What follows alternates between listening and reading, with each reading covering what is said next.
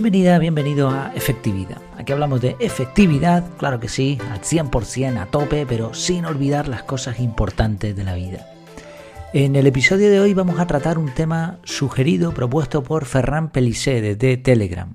Que por cierto aprovecho para dar las gracias porque pedí algunas sugerencias y ha habido unas cuantas respuestas. E iré haciendo episodios, iré grabando episodios, preparándome los diferentes temas y también alguna pregunta que ha surgido. Bueno, el tema era focalizar y el título del episodio es La enorme potencia de la focalización. Tengo que decir que no vamos a empezar hablando de focalización, porque muchas veces se confunde este término. Vamos a empezar a hablar de, hablando de enfoque, porque creo que es necesario primero entender este concepto para después llevarlo al exponente, al grado máximo, a esa potencia de la focalización. Ya verás que es un tema muy interesante. En cuanto al enfoque, el enfoque es algo que todos más o menos conocemos, hay palabras relacionadas que nos lo explican un poco, como por ejemplo foco. Un foco es una iluminación que alumbra algo en específico. No es lo mismo que un bombillo o que el efecto del sol. No alumbra la habitación, sino un objeto, un punto en particular. Otra palabra relacionada es enfocar, que se usa mucho en fotografía. La imagen sale borrosa o no demasiado nítida, excepto una sección de la misma en donde está enfocada, donde se ve con claridad. Como decía antes, focalizar es más que eso. Es hacer que varias cosas, varios puntos de enfoque converjan en un mismo sitio, como la lupa que puede iniciar una llama. Focalizar es súper potente, es mucho más que enfocar. Pero vamos a empezar por eso, por el enfoque. Como decíamos, se aplica a algo específico, es una decisión, uno decide en qué punto enfocar. Se podría dividir el tema del enfoque en, dos ramas. Uno sería el nivel macro, eh, a nivel grande, nivel micro. El nivel macro serían los proyectos, los grandes proyectos de vida, estos objetivos que nos marcamos y que, pues como un niño que dice, pues yo quiero ser astronauta, vale, pues sería un nivel macro, cómo conseguir enfoque para llegar a ser astronauta. Y nivel micro, que serían las tareas o la forma en la que trabajamos, el enfoque que necesitamos cuando realizamos una actividad. En el nivel macro hay bastantes libros que hablan de esto, de hecho, como por ejemplo uno que estoy leyendo ahora mismo, el libro se titula Lo único, que está bastante bien, o el libro Focus, y hay alguno más que da buenas ideas sobre el nivel macro. Cuentan muchas anécdotas, muchas historias de gente que ha tenido éxito, entre comillas como siempre, que ha conseguido sus eh, objetivos gracias a enfocarse en una sola cosa o en muy pocas cosas. Y me viene a la cabeza precisamente una anécdota que me encanta, que es la de Warren Buffett, cuando habló con su piloto, el piloto de su avión privado, y le preguntó si tenía, si tenía metas, si tenía objetivos en la vida. Entonces el otro le dijo que sí, y Warren le pidió que le hiciera una lista con las 25 cosas que más le gustaban, o sus objetivos. Al día siguiente, o bueno, cuando fuera, el piloto le llevó esa lista y ahora Warren le dijo, bueno, de esa lista de 25, dime cuáles son los 5 que más te gustan, los 5 más importantes para ti. Entonces mm, le dijo cuáles eran esos 5 y ahora Warren le, le enseñó una enorme lección. Bueno, pues lo que tienes que hacer es luchar, evitar al máximo estos otros 20. Porque son las cosas que nos gustan, precisamente las que nos distraen de los objetivos principales. Así no se trata de simplemente centrarse en una cosa, sino de eliminar las otras cuestiones que nos van a desviar de lo que queremos. Hay, por supuesto, que definir cuáles son esos objetivos, cuáles son esas metas y decir no al resto. Esto envuelve sacrificio, envuelve una vida de negación, ¿no? por decirlo así, una vida en la que vamos a centrarnos en algo y le vamos a decir que no a cosas a las que apreciamos, a las que queremos pero probablemente sea la forma, quizá no la única, pero la forma más sencilla o más, o que nos asegure mayores resultados, resultados brillantes. No me voy a centrar aquí en esto, en nivel macro del enfoque, porque es sencillo, entre comillas. Hemos, hemos visto, decides lo que quieres y le dices no a lo demás. Además, por otro lado, las ideas que vamos a ver en el, en el plano micro también sirven, porque vale, esto está muy bien decirlo, pero ¿cómo lo hago en la práctica? ¿Cómo lo aterrizo? Entonces vamos con el nivel micro. Cuando estamos en una tarea, cuando estamos en una actividad, ¿cómo conseguimos ese enfoque? Esto ya no es tan sencillo. Se trata de, que trabajemos enfocados, concentrados al máximo. Y ojo, porque esto nos va a permitir marcar la diferencia. La mayoría de las personas trabajan distraídas y al perder el enfoque tienen resultados mediocres. Esto por lo menos es lo que yo observo en todos los ámbitos además, ¿eh? desde, las fuerzas de seguridad, desde los profesionales que han estudiado una o más carreras, doctores, bueno, de todo tipo. ¿eh? Eh, no están enfocados y por lo tanto sus capacidades no, no consiguen obtener resultados. Por eso la gente inteligente sabe que hay que focalizar, enfocar también, como sugería Ferran. Vamos a ver algunas ideas, algunas probablemente las hayas oído, otras quizá no, espero que no, que te suene alguna por lo menos a nueva. Lo primero, y esto es muy fácil, pero que, muchas veces no se hace, hay que eliminar las notificaciones. Cuando queremos estar enfocados, en ese momento hay que eliminar al máximo las notificaciones. Siempre habrá alguna que podamos dejar, un botón de seguridad, como hablábamos ahí más allá. Pero hay que quitarle a nuestro cerebro las chuches que le van a distraer. También hay que tener en cuenta el ruido visual. A veces quitamos las notificaciones pero dejamos el móvil con la pantalla a la vista. Bueno, pues si nos llama por teléfono alguien que no queríamos y tenemos el modo no molestar, vamos a ver la llamada ahí. Vamos a ver otras cosas en el ordenador igual, eh, todas las alertas de escritorio, etc. Es bueno también en cuanto al ruido visual tener el entorno ordenado y limpio. Todo lo que hay alrededor que no sea necesario para el trabajo que vamos a hacer, nos va a quitar un pequeño espacio, aunque sea poco, nos va a quitar algo en nuestro cerebro. Otra idea, debemos preparar los materiales a usar, y esto envuelve los físicos o los digitales. O incluso también a veces mover personal, ¿no? Si necesitamos a un asistente, a alguien, a un compañero, a lo que sea, pues todo eso hay que prepararlo antes del tiempo de enfoque. Y en cuanto al entorno, no solamente se trata de eliminar el ruido visual, sino eliminar ruidos también sonoros, ¿no? Si hay una ventana que se pueda cerrar, pues mejor. Cuidar la ventilación, Aquí vamos a tener que jugar ventilación, ruido, iluminación, el mejor eh, de los equilibrios aquí con esto, ¿no? Porque a lo mejor si quitamos ruido ya no tenemos ventilación ni iluminación. Bueno, pues la mejor de las combinaciones. Y un punto interesante que he aprendido recientemente y que me parece algo que no, no solemos hacer o que casi nadie hace. Reservar un espacio sagrado, entre comillas, para periodos de enfoque. ¿Por qué? Porque tenemos unos relojes en el hipotálamo, sobre todo, que nos van marcando las actividades del día.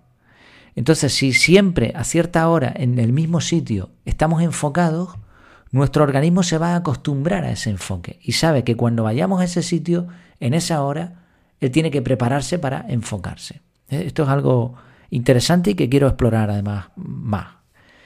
Otra idea, preparar el, organismo eh, es buenísimo trabajar de pie, esto es algo que no se suele hacer, pero hay personas que, incluso empresas, que lo han puesto en práctica y funciona muy bien.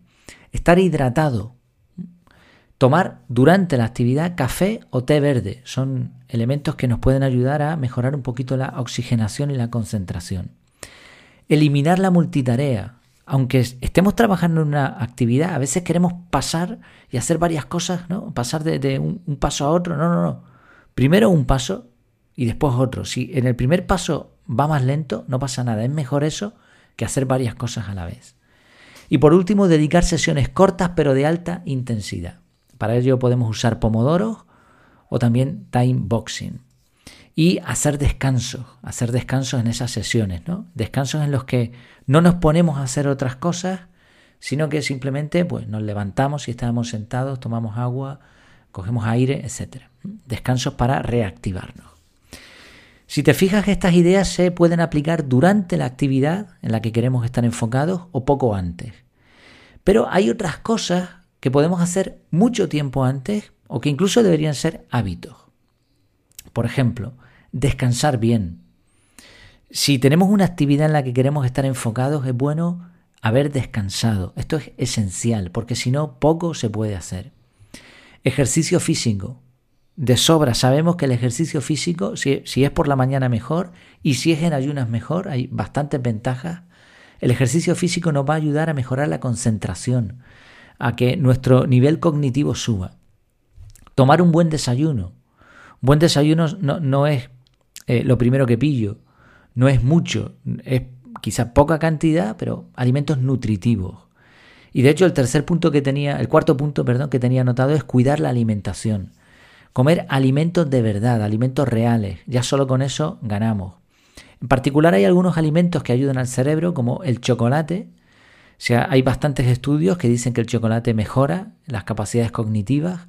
El eh, chocolate no el que se suele comprar por ahí en un supermercado, sino chocolate de un mínimo de 90% eh, de, de, chocolate.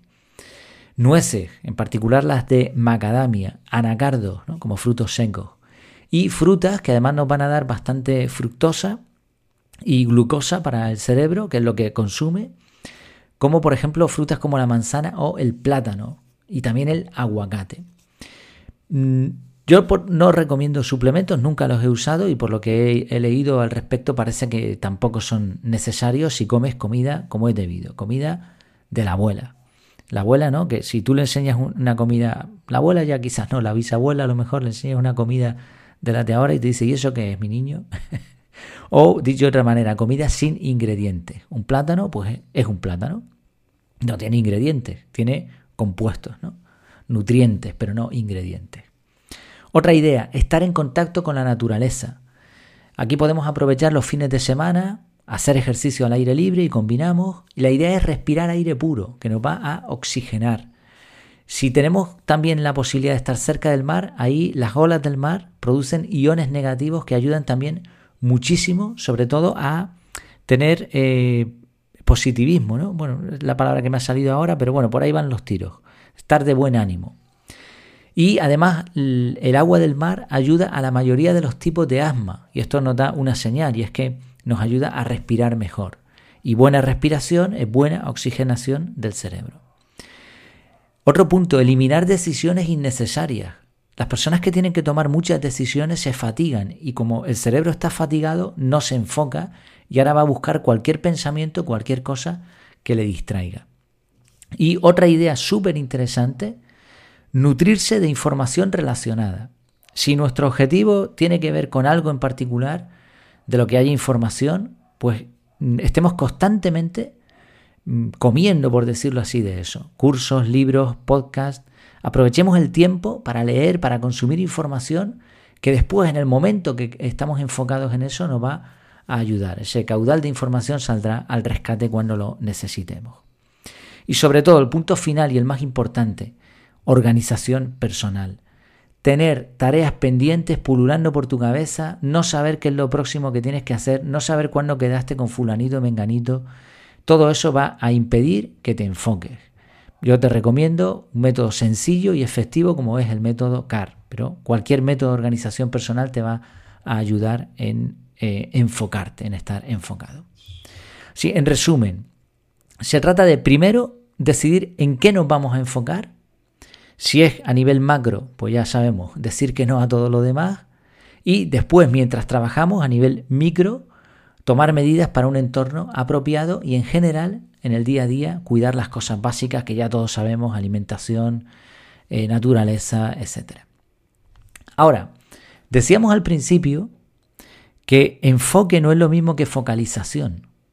Y aquí, aquí vamos a hacer ese exponente, vamos a darle caña al tema, vamos a, a potenciarlo al máximo. Porque focalizar es converger varias cosas en un único punto. Un ejemplo sencillo es una lupa. Agarra las diferentes, los diferentes rayos del sol, los enfoca en un mismo punto, los focaliza ahí y eso puede lograr que se, que se genere un fuego incluso. Esto le da sentido a todo. Estamos buscando todo lo que hacemos que tenga relación y que tenga efecto en un único punto. Hemos hablado de alimentación, por poner ese ejemplo. Nos alimentamos bien y de esa forma estamos enfocados. Pero ahora piensa de otra manera. No te alimentas bien para estar sano o para estar enfocado. Te alimentas bien para estar enfocado para cumplir tu objetivo, el que tú hayas marcado. No estudias un curso para ser más listo por un diploma, sino para cumplir tu objetivo. No sales a dar un paseo al campo porque te gusta el campo, sino porque sabes que eso te va a llevar a cumplir tu objetivo. Es decir, el enfoque está bien en un momento dado o está bien como enfoque en general, Pero focalizar es más que eso. Focalizar es que todo lo que hagas en tu vida tenga relación y tenga un buen eh, beneficio, ¿no? tenga un buen efecto en un único punto, en ese único punto que tú has decidido. Imagínate por un momento la potencia que tiene la focalización. Es espectacular si uno lo piensa. Y puedes combinar un enfoque macro o un enfoque micro. Da igual, porque si tú tienes un proyecto en el que vas a consumir dos horas al día durante dos meses, tres meses, un año, lo que sea, y aplicas esto de la focalización, imagínate lo que se puede conseguir. Se me está viniendo a la cabeza mi, propio ejemplo, no, no es porque sea mejor que nadie, ni muchísimo menos, sino porque he notado el efecto de esto y, creo que otras personas también, si lo aplican de la misma manera, lo van a notar. Desde hace tres años, eh, este es el cuarto año, si no me equivoco, de 2017, 2021, cuatro años ya, eh, empecé con el podcast, empecé con, la, con esto de efectividad, con este proyecto. Y durante el día a día, un montón de cosas que no tienen ninguna relación con la efectividad, por lo menos en apariencia, de pronto se van conectando. Y ahora, algo que escucho por ahí, pienso, oye, qué bueno esto para tratarlo en el podcast. O, esto, qué bien me vendría para conseguir más suscriptores en, en, el canal de Telegram. O esto me viene bien para, pues para mejorar la calidad del audio. Yo qué sé, todo se mezcla y converge en un mismo punto, en un mismo proyecto. No es que sea mi proyecto de vida, ¿no? Hay alguno más importante que ese. Pero como es algo que me gusta, que me encanta, yo observo como las cosas alrededor se van focalizando y van convergiendo a ese mismo punto. Esto lo decía también Steve Jobs. Al final los puntos se van uniendo y esto te va llevando a resultados que quizá hace un tiempo ni, ni yo ni, ni, las personas que se enfocan de esta manera pues, pueden imaginarse. Sí, enfoque y focalización. Dos cosas increíbles que nos harán conseguir resultados eh, maravillosos, resultados buenísimos. Pues espero que te haya gustado este tema. Muchas gracias a Ferran por haberlo sugerido. Espero que haya cumplido con las expectativas. Y si no, pues mira, en el canal de Telegram o en efectividad.es barra contactar, cualquier cosa, ahí podemos hablar. Eh, que lo pases muy bien. Y como siempre, hasta la próxima.